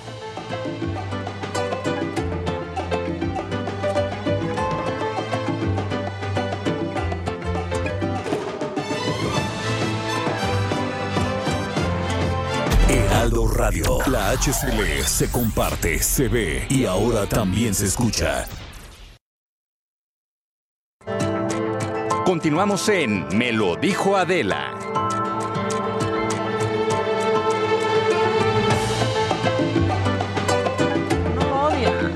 Ya estamos de regreso, ya está aquí toda la bola, ¿no? Toda la bola porque que se quedaron con cosas que decir y que no sé qué. Y entonces, ¿quién quiere? ¿Quién quiere empezar? ¿Quién va primero? ¿Quién Hoy va yo voy primero? con una recomendación. Eso. Venga, ya, venga. Ya no es orden, ya es Sí, Que te estés empoderando. Oiga, es una Que no aplicación. te dejes de, de Eh, no, Casarín, eh, sobre eh, está padre. su consentido, ¿ves? Ahí luego, luego lo abraza y le dice, sí, Es que es de este lado, de este lado. Es el que me quedaba más cerca, por eso me Exacto. Se llama Paparazzi. Y el concepto de la aplicación es que no puedes subir fotos con la cámara de selfies. Ok. O sea, lo que te dicen es que tienes que subir únicamente fotos que te hayan tomado o, van a aparecer en tu perfil fotos de tus amigos que te hayan tomado. Es decir, yo voy a subir una foto, no sé, de nosotros, los voy a tagar a ustedes y va a aparecer esa foto en cada uno de sus perfiles. Pero esto despierta la vieja polémica, sobre todo de Facebook, Facebook. de, oye, no me, no me pongas esa foto, no quiero aparecer ahí. El concepto acá de esta aplicación, que además, o sea, fue eh, número uno en la tienda de, de- de App Store en Estados Unidos, es que al final, pues quieren evitar este rollo de que la gente posando y que sea mucho más natural y que sea la visión de tus amigos que tienen sobre ti, más allá que, que- que de ti mismo, ¿no? Entonces, está interesante, pero yo no sé si de pronto va a suceder que de pronto, bueno, tómame una foto, pero vas a empezar a posar. De hecho, estaba viendo justo la de los Derbez, de Viaje con los Derbez 2, y hay una escena donde este eh, Badir le pide a, a su hermano que le tome fotos. Entonces empieza a posar. Entonces va a ser una onda muy similar para que igual no sean fotos de selfie, pero al final en el mismo sentido, ¿no? O sea, y tú te metes y a la aplicación y ya descubres que te tomaron foto. Sí, y puedes subir fotos, pero donde tú aparezcas, pero que no, o sea, va a detectar la aplicación que no sean de selfie, sino que se han- hayan sido tomados con la cámara posterior. Está O sea, buenísimo. Como Facebook, ¿no? Sí que de pronto ya estás ahí ta- tagueado en una... O en Instagram también te Sí, taguean. sí, sí. Igual también nos salvamos de los famosos filtros, ¿no? Que ahorita todo Instagram son filtros. O sea, ya no sabes qué persona es real o no, güey. Está muy fuerte. De hecho, parte de la, de la interfaz es que no trae ningún tipo de, de- filtro ni nada por el estilo. El punto es que al final sí es como mucho esta aplicación de cierta gente que dice, pues más natural, quitémonos de toda esta superficialidad que de pronto hay en, en Instagram. Y, y esta es una alternativa que está ahí, ¿no? Que si va a funcionar o no, no lo sé. Lo que sí es que por lo pronto el fin de semana sí fue número uno en Estados Unidos. Paparazzi. Paparazzi. Paparazzi. Está disponible, en México ya está disponible. ya ¿Y la puedes negar poner. que no te taguen? Sí, también puedes, y puedes eliminar así ciertos tags. Aquí salí Porque con el Facebook ojo. sí te Sí, permite Porque hacer luego, eso, ¿no? híjole. En Facebook sí puedes poner que Sí, no. y Claro. también en Instagram te puedes también en destaguear. Exacto. Oye, y está disponible también para Android, para los dos. No, en este momento únicamente para, para iOS, pero obviamente, seguramente si les va bien, sacarán su versión para Android. Puedes Bueno, descargar, a ver qué. ¿qué más? ¿Qué más, Luisito? ¿Qué más? Oigan, eh, salió una, un ranking de los tatuajes de videojuegos que la gente más se pone. Entonces, en cuanto a personajes, el, eh, bueno, digamos de, de- de- de abajo hacia arriba, número uno, bueno, o número cinco, Sonic. Después está ah, Crash Bandicoot, de este, este título. Kratos, que es también de un título que se llama God of War. Mario, de Super Mario, obviamente. Y el número uno, que todo mundo se quiere tatuar, Pikachu. De Pokémon. Ah, sí, Yo claro. no me tatuaría Yo uno de totalmente videojuegos. Me, me tatuaría a Pikachu y ni me importa Pokémon solo porque está bonito. Yo la verdad es que yo no, o sea, sinceramente yo no me trataría nada de videojuegos, nada. La neta. Bueno, si es importante para la persona. Si Eh, es nada más de pura moda, diría, ok, pero si para la persona es importante, representa algo, pues está Claro, bien, ¿no? Exacto. Sí, hay- hay- eh, en cuanto a títulos, los que sí son el número uno, o sea, en cuanto a género, son todos los, todos son de Nintendo. Está Super Mario, eh, Zelda y Pokémon. Y más en países asiáticos, yo creo que se han de tatuar mucho. Seguro, bueno, y en Las Sí, Vegas, la Pokémon y seguramente. así. Sí, En estado de ebriedad. exactamente, exactamente. Muy bien. Ya, ¿quién quiere? ¿Quién quiere? Yo no voy a, A ver, pues, decir. ahí, ahí les va una cruzando Dale, la dale, frontera. dale, dale. Cruzando la frontera entre mi rubro y el de Casarín, Exacto. salió una noticia por ahí que Mike Tyson ya les había contado de, su Tyson Ranch, que es este rancho en el que él produce marihuana. Y ahorita él, él está haciendo mucho billete de producir marihuana y además este rancho también tiene un hotel. Bueno, pues ahora acaba de dar una entrevista a Mike Tyson en donde dice que él está tratando su depresión y su ansiedad a base de psilocibina.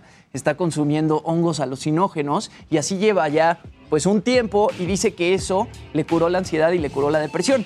Por ahí dice que cuando mordió a Holyfield estaba mal mentalmente, obviamente estaba mal mentalmente y dice que él ha sufrido de depresión y de desde ansiedad. chico tuvo muchos problemas. Exacto, sí. Desde, desde adolescente, desde cómo llega a los Juegos Olímpicos, cómo golpea en ese momento a su rival y se dan cuenta que era un peleador que iba a tener una potencia. y- Qué feo le quiere robar la nota. Sí, pero ves poco a poco, a poco Está- estamos dando un poco de contexto de Mike Tyson. Claro, nútreme la Estamos dando Unos le llaman dar contexto, otros interrumpir. Exacto. Nos dejaste al pobre Jimmy O sea, yo la por lo menos estaba boca. aportando a la tuya. No, no, Esos sí, dos sí, sí, nada sí. más se dedicaron a romper, ¿te diste cuenta? No, no. Oigan, ¿Y bueno, entonces? pues entonces él había tenido muchas broncas, tanto de consumo de drogas, consumo de alcohol, estuvo en la cárcel por violencia y etcétera. Y ahora sale en una entrevista con Reuters y dice que él empieza a consumir hongos alucinógenos y que esto le ha salvado la vida. Por ahí este, tenemos un cachito de la entrevista de Mike Tyson hablando sobre Pero los hongos alucinógenos. ¿no? Ahí. Vamos a ver qué dijo Mike Tyson de su uso de la psilocibina. um, the toad and all those psilocybin. Um, my whole life changed. I started boxing. los Look what I'm hongos. doing now. Su vida cambió, ¿no? It's just an amazing medicine that people don't look at. Dice realmente que es medicina asombrosa, que la gente no tiene la perspectiva correcta cuando ve este tipo de, de drogas que realmente él les llama medicina y ahora él se está uniendo con una empresa que se llama Wesana Health que justamente está desarrollando todo este tipo de tratamientos alternativos tanto para la ansi- ansiedad como para la depresión. Eh, y bueno, pues está desarrollando estos métodos que seguramente en poco tiempo o no sé en cuánto tiempo se vaya a normalizar el uso de la psilocibina en el tratamiento de trastornos psicológicos. Justamente en Oregon ya es legal el uso de la psilocibina para tratar trastornos de ansiedad y depresión. Así que, bueno, pues el Mike Tyson consume hongos alucinógenos. Y produce. O Y sea, va, va, a va producir. Ya produce ¿no? marihuana, pero pues su idea es también producir. Vamos al Tyson Ranch. Al Tyson Ranch. Vamos al Tyson ¿De Ranch. qué me perdí? Gracias, Uy, mamá. los hongos alucinógenos. Los hongos ya sabes, Daniel interrumpiendo allí. O sea, ya me la sé, no me perdí de No, nada. tengo la nota. Lo que pasa cada día a las Exacto. 11 de la Maca, ya sabes, con su consentido, diciéndole Luisito, y exacto. Luisito G.I.G., Luisito G.I.G. Mira, Sí, ni sí. digas que yo, ¿eh? ¿De quién está haciendo la intervención en este momento? Era de Jimmy. De era de Jimmy. Ah, No, yo no dije nada. Ahora yo, yo no dije nada. O sea, Jimmy bien clavado estudió su nota de la sobre Mike Tyson y todo, y entonces entra porque dice Mike Bueno, Tyson pues deportista. bien. Claro. O es sea, más, déjame decir, Jimmy. Ahí no hay frontera. Claro, pues entró y es dijo, vamos a entrar a la nota de Casarín, Y tal no, cual. Jimmy se quedó así con la boquita apretada como de... El tema es que Cuando fueron 10 vas a segundos de Jimmy, 50 de Casarín. O sea, Sí, o sea, Por lo menos no nos leyó un artículo en inglés, ¿no? Así explicando uso de los hongos alucinógenos. Tú lo dejaste ahí, hombre. Oye, México-Islandia se jugó el fin de semana. El sábado, un partido de preparación, amistoso. No estaba funcionando la delantera, porque recordemos que nada más había un delantero centro nominal, que es Henry Martín, pero bueno, apareció el Chucky Lozano, marca los dos goles de la victoria, 2 a 1, derrotan a Islandia. Y otro de los partidos azules de este fin de semana fue la Champions League, donde el Chelsea derrota al City 1 por 0. También la segunda Champions en la historia del Chelsea, partidazo. La verdad, fue de un solo gol, pero fue muy bueno. Y Chelsea después en la segunda mitad se dedicó a cuidar el gol, como se dice bien, echó el camión para atrás y dijo, de aquí no me van a ganar. Y en una noticia que está llamando mucho la atención es la de la tenista japonesa Naomi Osaka, que se está negando a salir a las conferencias de, prensa en Roland Garros. Todos los, eh, los tenistas tienen por obligación, una vez que termina su partido, salir a platicar ah, con los medios. Ella se rió y dijo que la salud mental y que no iba a permitirlo y que no era con lo que estaba de acuerdo. Entonces Roland Garros ya la multó con 15 mil dólares. Le dijo, no puedes hacer esto, de no salir. O sea, el trato es para todos. Ella volvió a decir y, y está utilizando que es por la salud, que física, que mental, que cuando termina una, un, un partido pues es muy complicado y que no está de acuerdo. Y se rió. Entonces, bueno, pues le volvieron a decir, no es de risa, hay contratos, hay obligaciones y si no lo haces, se te puede expulsar del torneo. Entonces, pues está habiendo una controversia ahí dura porque pues ella está tomando estas decisiones, ya vino la primera multa y sí la pueden expulsar del torneo. Ándale. Ándale. Pues a ver, ¿qué- ¿en qué termina? Oigan, Sí, pin- sí. pintan bien divertidos los Juegos Olímpicos. Estoy leyendo una nota ahorita. Japón estudia prohibir comer, beber y animar en voz alta a los espectadores. Va a estar de ambiente, ¿eh? Sí, se, se ve que va a estar padre, ¿no? Sí, Oigan, este, en Monterrey cambiamos de frecuencia en la radio, así es que les damos la bienvenida ahora a quienes nos escuchan por el 99.7 de frecuencia modulada y espero que se sumen muchos más, muchos más a este programa. Este, por la tele, por la radio, por la saga, pues ya se sabe. Por aquí, por allá. Por aquí, por donde allá. se pueda. Por todos los medios posibles. Por todos, Literalmente. por todos. No, pues sí, va a estar bien padre. Mira qué bonito mensaje. Dice, ah, ya se me fue. Pero básicamente ¿Qué decía? decía que empezó a, ver el programa y escucharlo porque a su papá le gustaba y, y que ahora le gustan a los dos. Firmaban Laura y Lauro. ¡Ay, Está muy bonito, Laura y Lauro. Es Ahí una está. buena actividad. Claro. ¿No? Sí, en sí, familia. claro, Es más, me lo enseñó mi papá y nos volvimos fans, más bien. Bien. Muy bien, Laura, y Lauro. La verdad. Ay, ay, ay. Laura y Lauro. Eh, tenemos una nota de voz. Ay, ponle, ponle. Maca, buenos días. Adela, ya llegó tu Uber, tu verdadero amor, Dante, como todas las lunes, martes, miércoles, diario, mandando tu mensaje. Te quiero mucho, que tengas bonito día y bonita semana. Bye. Ay, Uber. igual para ti, mi Uber. Tu verdadero amor. Tu verdadero amor. Yo me asusté. muy sí, bonito, que era mi un Uber. romántico. Buenos días, Adela. Por favor, ya con los candidatos. Me da vergüenza. Es que sí da pena gente. Sí, da sí pena, da pena, sí. da pena. Dicen que el que va a estar en el cierre de campaña es Julián, no Camilo. Pero esa canción sí, Sí era- es de Camilo, pero que no la está, que no la está cantando él. Ah, no, no, no, no. No. No, no, No es. No creo que la esté Porque él, decían que sí, pero no. Sí, Es como un remake de Vida de Rico de Camilo. Sí, exacto, exacto.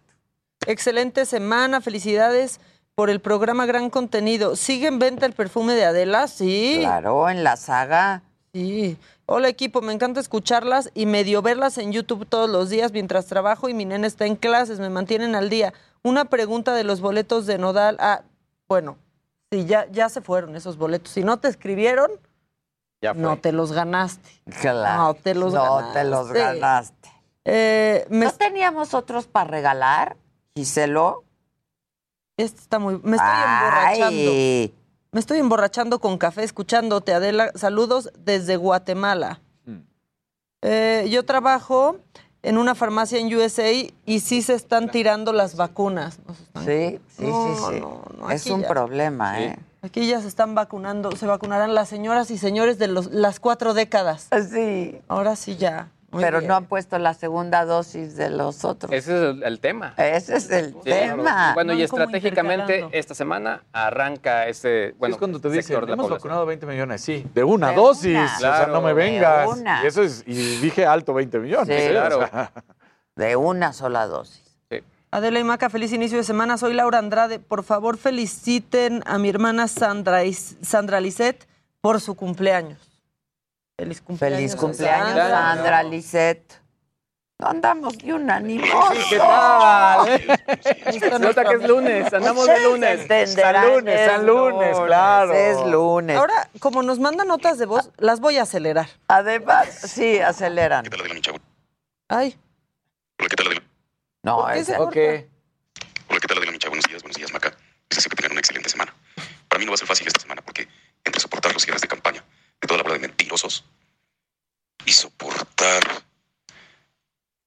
que nadie se va a querer quitar la playera del Cruz Azul. esta semana. No, yo ya hasta le quiero ir al Cruz Azul. Bueno, sí, ¿eh? salieron ahora todos en. Twitter. Todo el mundo. La playa del Cruz Azul dices, ay, ¿dónde andaban? No me... Sea, hay algunos que siempre fueron. Sí, claro. No, pero yo ya quiero mi playera del Cruz Azul. Excelente día, son mi máximo. Les deseo una semana con un brillo. Con un brillo. Y ya mañana nos vamos a recuperar. Hoy va como brillo. Un brillo. La verdad es que llegamos súper tarde. Llegamos tarde, 11, 11.40. Ay, no manches. Aterrizamos 11.40. Este. Las maletas no se tardaron. No se tanto, tardaron. la Pero todo bien del vuelo, no, no se atrasó ni No, nada. no, ¿o no, así estaba previsto. Ah. Este, pero pues es que Yo dije, ya sabes, la nueva ruta igual la pusieron a dar No, vueltas. no, o no, sea. la verdad es que sí estuvo todo en tiempo, pero pues yo no, yo me dormí como a las tres y media. Lo que no estaba previsto era Llegué a ver la- el capítulo de Luismi. Todavía. Sí, me eché el capítulo de Luismi para ver si me dormía. No me despierten cuando vea la serie de Luis Miguel, por Exacto. favor. No me despierten. No, pero ayer estuvo cachondo, la verdad, Ayer estuvo, estuvo bueno, cachondón. hubo escenas ahí fuertes, Eh, Camila hubo escenas padres, ¿no? También Macarena Chaga salió justamente ahí con Mauricio Ambrosi, ahí tuvieron unas escenas pues bastante Sí. fuertes, las dos muy guapas. Y bueno, al ratito ya estaremos hablando con Ahora, Fernando. los lo dos finales de temporada terminan con un sobre. Ah, el Exacto, primero sí, también, cierto, que el Ah, es sobre. cierto. Exactamente, ahí como, como detalle ahí quizá del director. Ah, mira qué observador. Mira ¿Cómo qué- no va a ser el consentido? Qué Es lo tuyo y te lo observador. ganan. ¿Ya ves qué pasó en todo? Luis G.I.G., qué observador.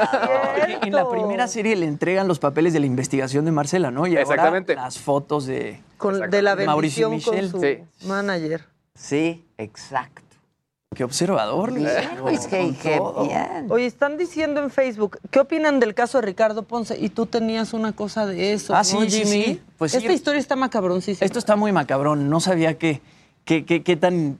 cómo iba. a- si esto iba a matar un poco más el ambiente del lunes, pero resulta que acusaron a Ricardo Ponce, que es, bueno, este gurú de la autosanación que es famosísimo en Instagram, es famosísimo en YouTube y es famosísimo. No Pues, tengo idea. Yo No, tampoco. yo tampoco lo le creen, le a cualquier idiota. Sí, pero me ¿quién encanta es? que volteas a ver como tú no sabes. No, no, No, no, no, ni yo tampoco. ¿Tú tienes idea? Supe por lo que pasó ahora, pero no Pero sé- no lo conocías.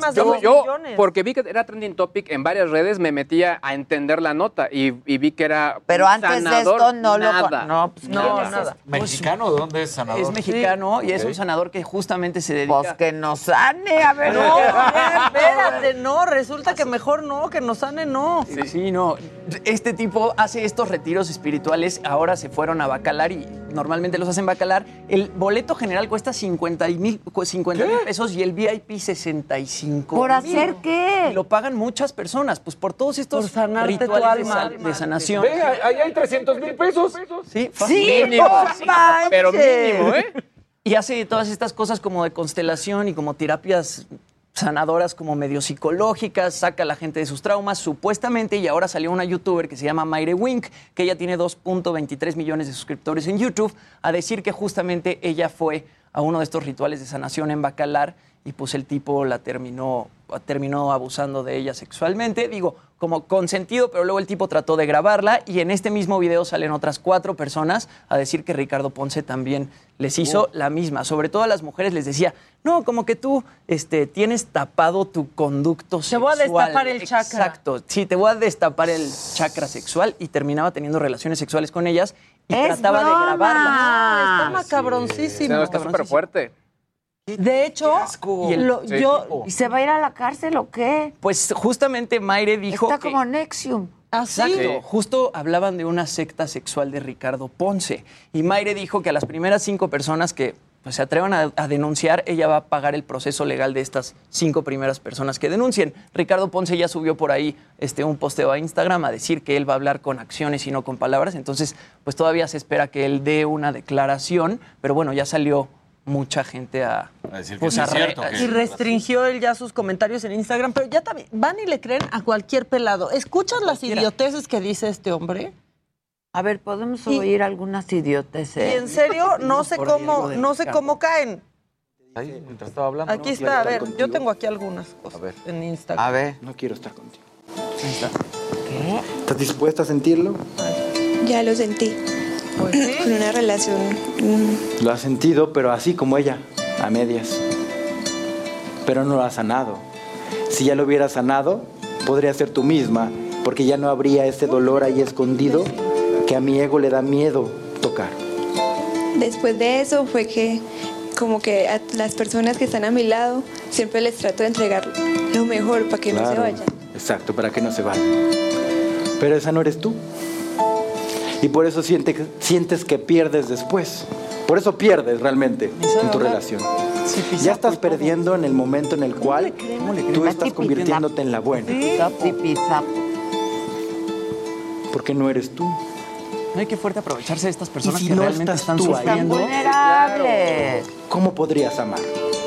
Ya, en serio, por eso no hay que, que creerle a cualquier Si idiota. tú misma no te amas a ti, siendo tú misma, ¿cómo esperas amar a alguien más? ¿Cómo esperas, Adela?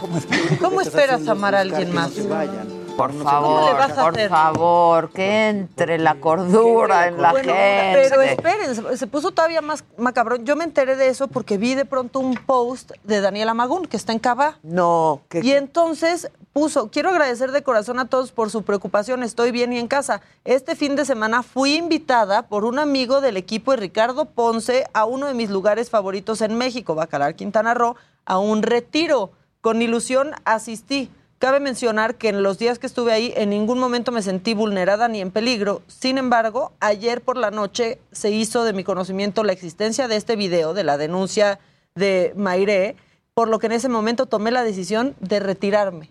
Pues Ella estaba ahí invitada. ¿Y sabes qué? Y estos Pero precios lo de que 50 denuncia mil Maire pesos- es que Lo que denuncia Maire es que de repente, después de uno de estos rituales de sanación, completamente a eh, él Herrera, la la hace es muy sentir, hace cuenta que ella se pone a llorar y le dice, qué guapa te ves llorando, y entonces logra ahí como profundizar en su alma y ella como que pues termina convenciéndose de que Ricardo sí es un sanador y como que se empieza a enamorar de él y entonces ella piensa que él la va a llevar al cuarto y la termina llevando a una oficina y se baja los pantalones y le dice haz tal y entonces el tipo empieza a buscar su celular y la le pide quiere que grabar. sexo oral. ¡No! Y, o sea, te o vas sea, a curar mientras me haces sexo oral y yo te grabo. Hazme No, no, no. Exacto. Qué imbécil. De eso lo acusa ella y otra chica también lo acusa de haber seguramente grabado. se van a empezar a sumar. Ojalá. Ojalá. Es que Como las denuncias. para que sea más fuerte y sobre todo se, se arme una denuncia colectiva. Claro. No, no, no. Sí, a ver. Y nerviosa por su atención. Entonces, pues me chiveaba y me alejaba. Y cuando Es me ella, alejaba, él me decía cosas como: ¿Por qué corres del amor? ¿Por qué estás tan cerrada a recibir? ¿Por qué bloqueas tu energía sexual? La verdad es que yo sí pensaba que Ricardo tenía como que un conocimiento más profundo sobre el ser humano y la sexualidad. O sea, sí llegué a pensar que quizá una experiencia sexual con él me alineaba mis chakras, me despertaba en el kundalini o qué sé yo. Entonces sí estaba como que emocionada un poco por su atención, pero obviamente me di cuenta de que me estaba tratando de manipular con su discurso espiritual, diciéndome que si no me acostaba con él era por mi corazón cerrado, porque yo corro del amor. Entonces pues no quise caer en una manipulación y pues le decía que no. Y luego llegó la segunda parte del retiro. Ahí te hacen como constelaciones, ¿no? Te ponen, o sea, como que organiza ya los miembros del retiro. Total que te ponen a una Pero ve persona la atrás cantidad ti. de gente. Sí. Plagado de gente. Está atascado. Y todas esas personas pues pagan estas cantidades de 50 dinero. mil varo el curso. Sí, y el tipo este todavía invitaba a otras personas que eran como sus invitados VIP, que eran a los que no les cobraba, y pues normalmente eran chicas, y eran chicas de otros países, europeas y, y- y estadounidenses, y bla, bla, bla, y a ellas las tenía en un departamento separado. No, enteras. No, y seguramente alguna de estas personalidades eh, como Daniela, Daniela para, obviamente, jalar a Claro. más personas. Era el gancho. Por eso se deslindó. Gente fam- mujeres famosas, claro, claro. Híjoles, no, está Como el del. Bueno, no, eso no, lo, lo que hizo el desgraciado, pero lo de la fiesta que hay un, en Netflix, ¿no? De un Ah, que claro. hace Una mega fiesta e invitó Exacto. a. Fire Festival, sí. Exacto. Sí. Que as- invitó a todos los más conocidos del mundo y llegaron y era una vil farsa brutal de millones de dólares. Se les fue de las manos. manches. Era una super fiesta en una isla privada. Atraigo la pareja no que había merezco. nada ¿Cómo le no creen a esto? A semejante pelado. La verdad. Sinceramente. Traigo la. par- No, no, no. No. Atraigo a la pareja. O sea, ¿Qué, pues, sí es? estamos necesitados de pronto, pero, Pero no, no caigamos en eso. Es Bueno, Jimmy, nos tenemos que ir a un corte. ¿Y con quién vamos a conversar al volver? Vamos a estar con Fernando Guayar, quien es Mauricio Ambrosi en la serie de Luis Miguel, que terminó ayer la segunda temporada, entonces vamos a estar platicando, pues a ver de qué se viene la tercera temporada y bueno, del papel que realizó en esta segunda temporada, que lo hizo increíble. Esto después del corte. Sí, lo hizo increíble y Lo se ve. y es guapísimo, Se ve aparte. más que increíble. Es guapísimo ese cuate. Y está bien chavo. Y actúa muy bien. Además, él estudió teatro en Nueva York y estudió teatro en Madrid. Entonces, pues es un No, lo hace muy bien. gran Lo hace muy bien. Vamos a hacer una pausa y regresamos. No se vayan.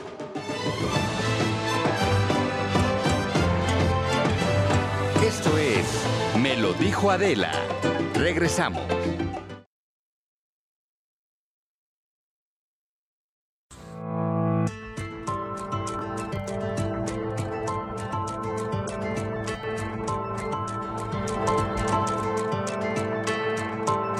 Continuamos en Me lo dijo Adela.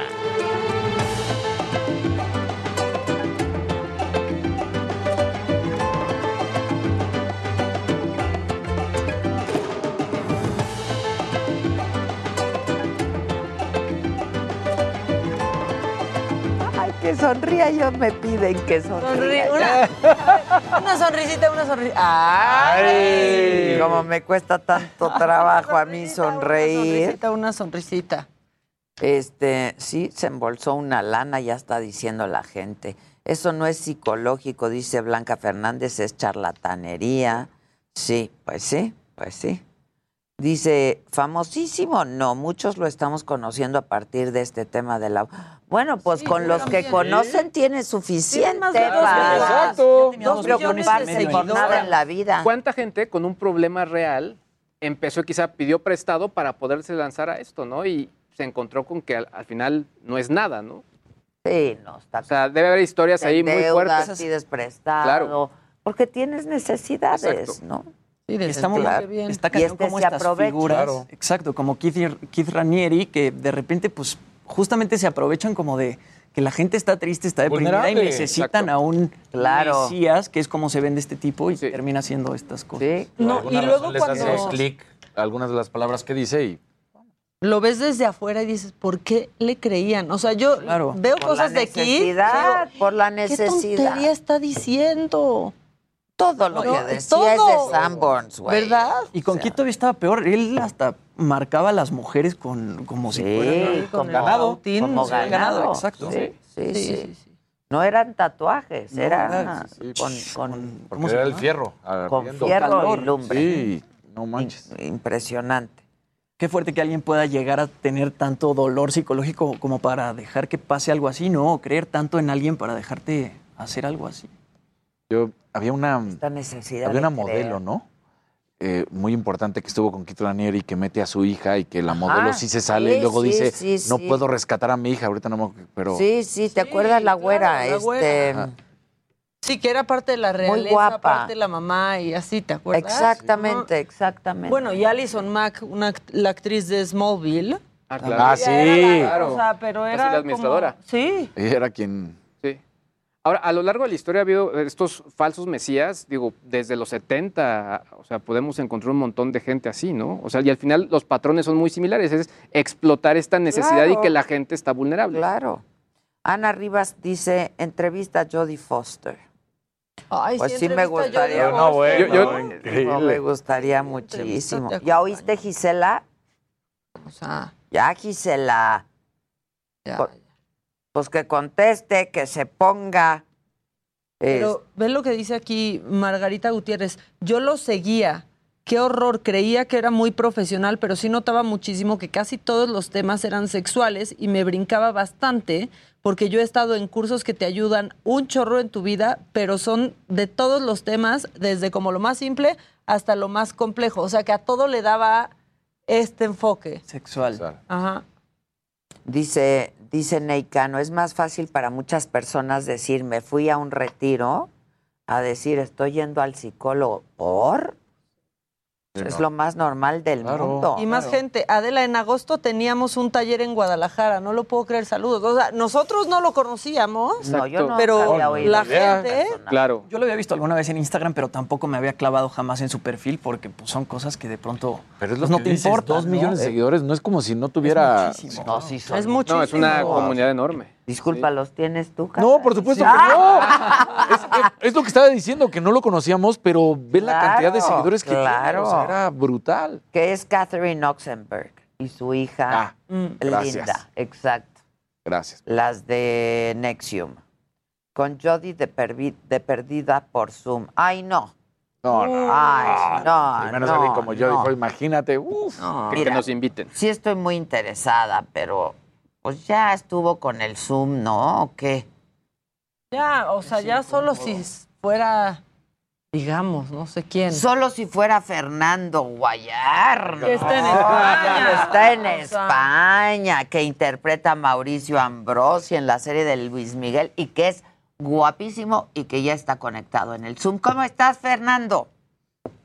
¿Qué tal? Buenas tardes desde España y gracias por los cumplidos. Ay, ay, ay, ¿qué es esa sonrisa? Ese acento, maja. Híjole, es guapo, ¿no? ¿Y de venir cuándo vienes, Fernando, de regreso? Pues yo creo que súper prontito, la verdad, porque bueno, porque queda mucho por hacer y queda mucho por contar de, de esta serie y porque me apetece volver a México post pandemia para volver a ver un montón de cosas que no pude ver en su momento con el rodaje de esta, de esta serie. Sí, claro, pero así que digas pospandemia, pospandemia aquí. este, Claro, claro. Pero estás A vacunado ya. ¿Tú ya estás No, aún no. Aún no, me queda yo creo que un mes, un mes y medio, dos meses, y para después, que ahora voy a rodar una película aquí, yo creo que para después ya me tocaría La volver a México. Ya. Oye, este, ya anunciaron que habrá tercera temporada. Sí, uf, qué ganas teníamos de que lo anunciaran. Sí, sí, la verdad. ¿Pero Oye, para cuándo? Sí, ¿para cuándo? Fer- y ya sabemos algo, Fernando, ¿nos puedes dar por ahí algún adelanto? Porque yo me imagino que tu personaje va a ser pues bastante protagónico en la próxima temporada, porque justo esta temporada acaba contigo y con Michelle Salas ahí, Luis Miguel dándose cuenta de todo esto. Entonces me imagino que tu personaje va a tener peso en la temporada siguiente. A ver, yo quiero pensar que sí, no os puedo dar muchísima información porque no la tengo, tengo algo que no puedo decir, pero sí que es verdad que yo considero que a menos de que no nos quiera matar la mitad de la sociedad de México, tanto Macarena como yo vamos a tener que, que acabar de contar esta historia. Al fin y al cabo, eh, Luis Miguel sabe que estamos ah, juntos, pero nosotros no sabemos que Luis Miguel lo sabe. Lo es claro. El punto de partida, porque creo que además que va a ser muy interesante ver cómo nos enfrentamos luego a él una vez volvamos y, y, bueno, pues nos demos cuenta de que, de que lo sabe. Oye, Fernando, me imagino que va a ser este, pues más ágil la grabación de esta tercera temporada, ya que ahorita las restricciones están bajando, porque la segunda temporada justamente se tuvo que aplazar por el coronavirus, ¿no? ¿Saben más o menos cuándo empezarían a grabar la tercera temporada? No tenemos ni idea, no hay fecha, no hay nada, pero yo, a ver, por un lado, dudo que vaya a tardar tanto tiempo entre una y otra. Creo que es imposible porque es verdad que entre la primera y la segunda ha pasado una eternidad y sobre todo quiero pensar que va a ser muchísimo más ágil porque es verdad que tuvimos un parón muy largo, yo creo que casi de cinco meses eh, en mitad de la tercera de la segunda temporada que por eso Sí, claro. se tardó más en estrenarse también. Estaba, estaba previsto que se estrenara antes, pero no la, no, no la pudimos hacer, o sea que tuvimos que esperar. Oye, Fernando, ¿y siempre estuvo previsto que fueran solamente ocho capítulos? ¿O lo acortaron por pandemia? No, hasta donde yo sé, yo recibí ocho capítulos desde el principio, sí. Ya. ¿Y, y cómo te sentiste? ¿Cómo- La, la verdad es que el final de ayer a mí me gustó mucho, sobre todo por tus escenas.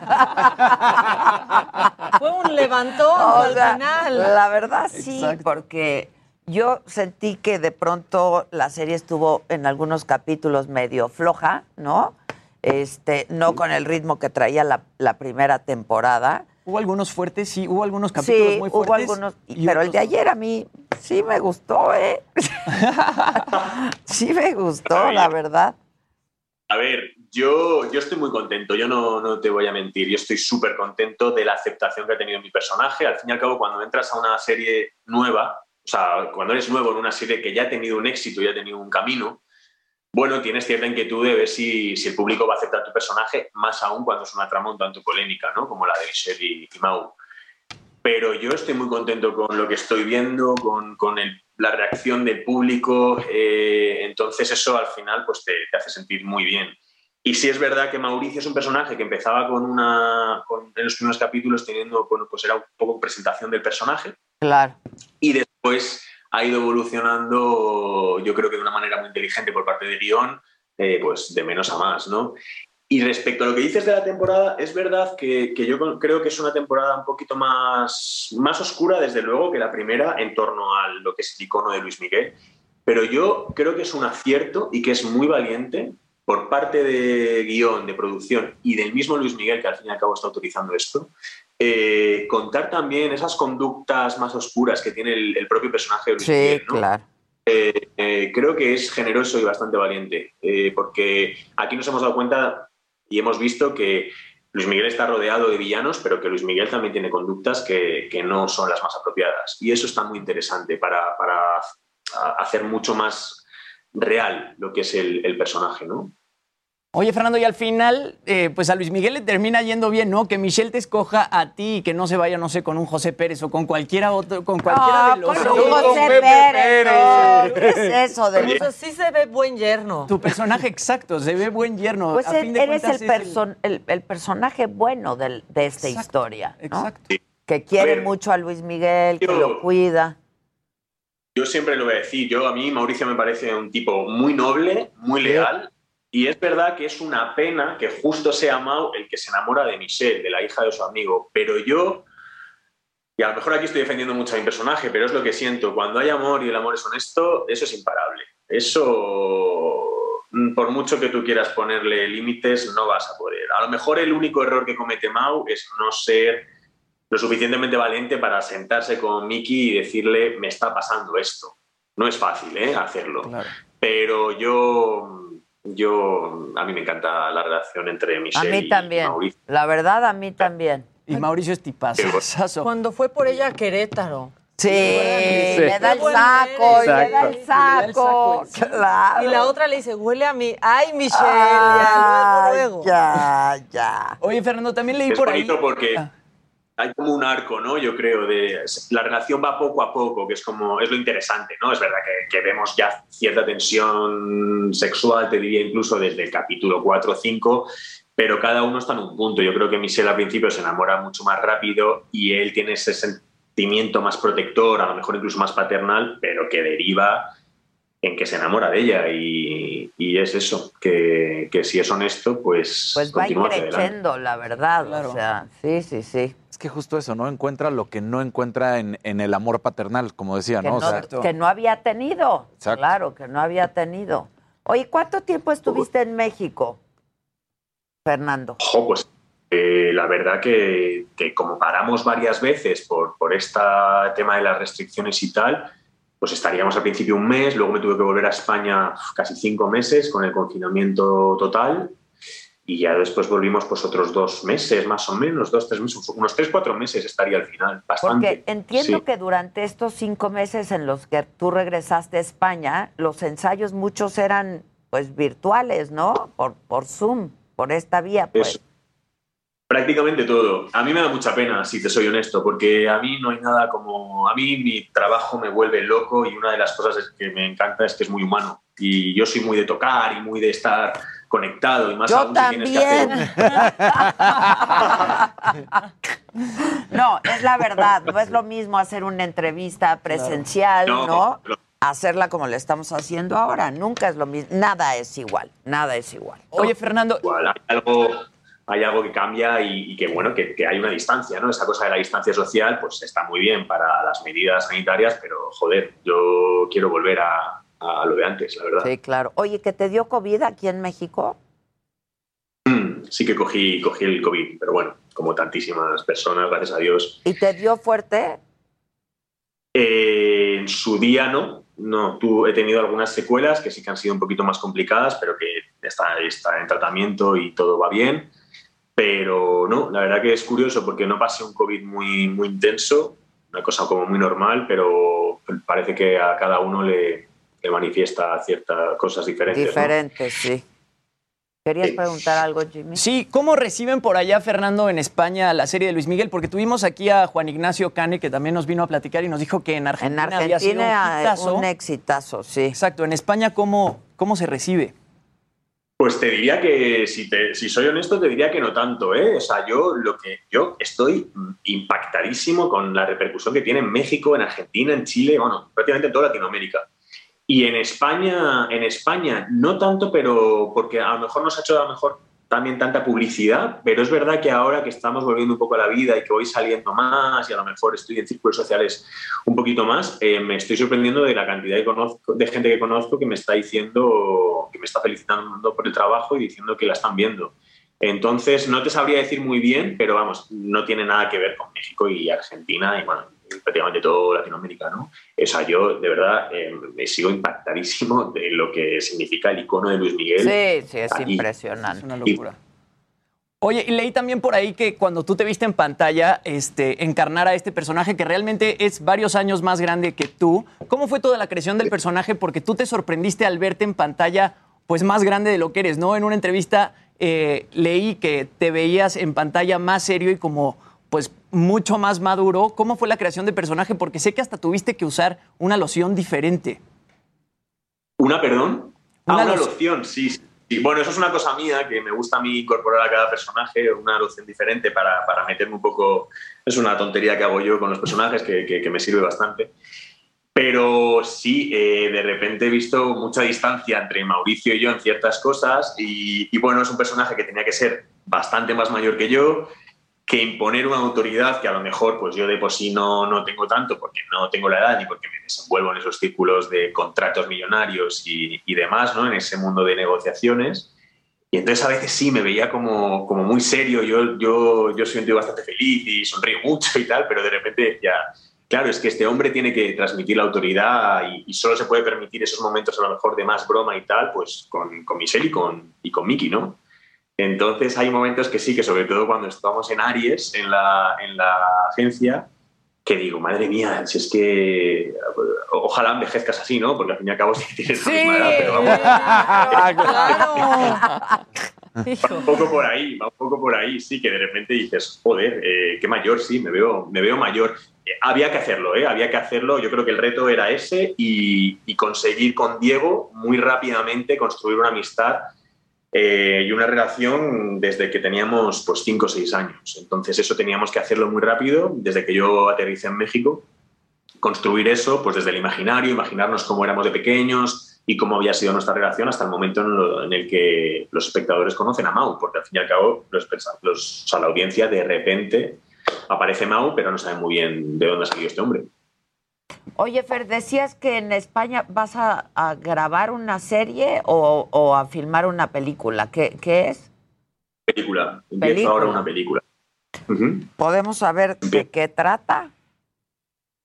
Pues no, ¿O la verdad, pues no se ha hecho- Pues. No, no se ha hecho oficial. Sí es verdad que es curioso. Yo es que, ah, yo soy un poco brujo y algo me dice a mí que voy a tener bastante relación con México en los próximos años. Y es verdad que es una película española, pero con ciertos tintes mexicanos. Y, y bueno, pues vamos a rodarla ahora. Empezamos en unas semanas en Valencia, una ciudad aquí de España al este. Y bueno, y luego compatibilizar toda la agenda porque hay que terminar la historia de Luis Miguel. Entonces, bueno, estamos viendo ahí un poquito ahora cómo todo, pero sí, ahora empiezo con esa película un par de meses y, y luego ya veremos. Pero disfrutaste entonces estar en México, conocer al resto del elenco. La verdad es muy buen elenco, ¿no? Y yo tengo que decir, y siempre lo voy a decir, que a mí tanto Macarena como digo me lo han puesto muy fácil desde el principio, Mm, sobre todo cuando ya empezó el tema, el tema pandemia, ¿no? porque tú al fin y al cabo pues, estás solo, ¿no? no es tu país. Y es verdad que la pandemia tengo que reconocer que, que estás allí, pero que también tienes un pie en España, ¿no? porque al fin y al cabo pues aquí las cosas también estaban muy mal, en cualquier momento podía recibir una llamada desagradable y, y bueno, pues ah, ah, creo que pongo en valor mucho el cariño y, y el amor que, que han puesto Macarena y Diego conmigo. Y me da rabia porque creo que podría haber visto mucho más de México. De hecho, pues hasta el rodaje, ¿no? Se tuvo que modificar mucho para, para no trasladarnos a otros lugares, pero como te digo, yo, yo me llevo muy bien con México, me entiendo muy bien con México, ya he estado varias veces y creo que a, a mi intuición me dice que, que unas cuantas más voy a hacer.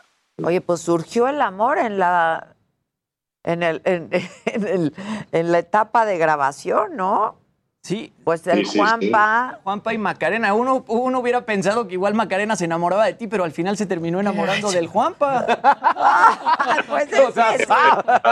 Razón. ¿Cómo pudo? O sea, Se me han adelantado, se me ha adelantado su tío, han además. adelantado. Porque qué guapa está la Macarena. ¿Ya la conocías? Maravillosa, además. Eh, no, no la conocía. Eh, yo no conocía a nadie del elenco, la verdad, personalmente. Eh, Macarena es una preciosidad de niña y, y todo lo que tiene de bonita por fuera, os aseguro, y de verdad que no lo digo por decir, lo tiene por dentro. Pues qué bien. Me imagino que después de este papel, Fernando, te han de caer muchísimas ofertas de trabajo y también aquí, tanto en México como en Latinoamérica, ¿no? Sí, la verdad que, wow, yo no pensaba que la, que la, que la repercusión iba a ser tan grande y tan rápida, ¿no? Está viendo, está llamadas que eso es todo muy rápido. Pero bueno, eh, creo que ahora es un punto de inflexión también en mi carrera. Yo quiero seguir trabajando fuera también, siempre con base en España, pero, pero sí, yo creo que pronto nos volveremos a ver, aparte de con Luis Miguel, que prontito, prontito volveré a tener una relación profesional con, con Latinoamérica o con Estados Unidos, seguro. Anda. o sea, anda. o sea, que yo traes creo que entre ya, manos. Ya, pero no puedes ir todavía. Exacto. Se está dando pistas. Que qué guapo estás, Fernando Guayar, dice la gente aquí en, eh, en el YouTube y en el Facebook. Fernando Guayar este, es el actor de la serie de Luis Miguel, el español, amigo de Luis Miguel desde que eran chavititos. Estamos conversando con él y espero que cuando vengas a México nos pases a visitar aquí al estudio. Sí, claro, yo encantado. Sí, sí. De hecho, yo cuando se estrena la tercera temporada también, también tendré que ir. Tendremos que ir primero a grabarla y después para toda la promoción. La O sea, promoción. de pasarme a que nos veamos las caras en persona. Que lo- Eso, hay que vernos las caras. ¿Qué, este, ¿qué, qué edad tienes, Fernando? Pregunta la gente. 32. 38. Tengo 32 años. Bien chiquito.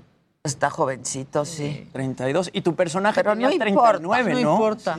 Eh, que su personaje, Mi personaje tenía tiene, justamente- sí, sí, prácticamente 39-40. Porque la cosa también fuerte ahí en la serie es que tú tenías 39, 40 y realmente Macarena Chaga o Michelle Salas tenía 18, 19, ¿no?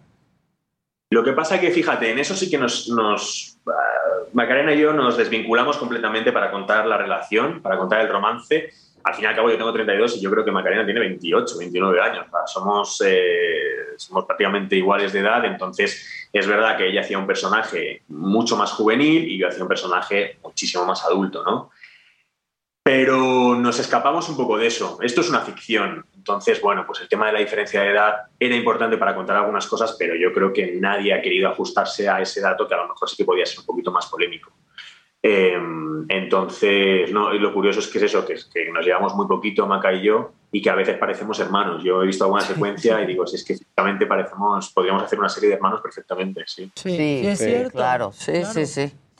Pues Fernando, muchas gracias eh, y esperamos verte de nuevo y ya de manera presencial por aquí, que tengas mucha suerte y ojalá que cuando vengas ya nos puedas platicar algo más de lo que estás haciendo. Esos misterios. Ya no digas que no, ya digas que sí. Misterio, Exacto, exacto. Ojalá, ojalá. Yo encantado de claro que sí. Mucha Que- suerte. muchas, Al muchas gracias al contrario, un abrazo desde aquí. Muchas gracias.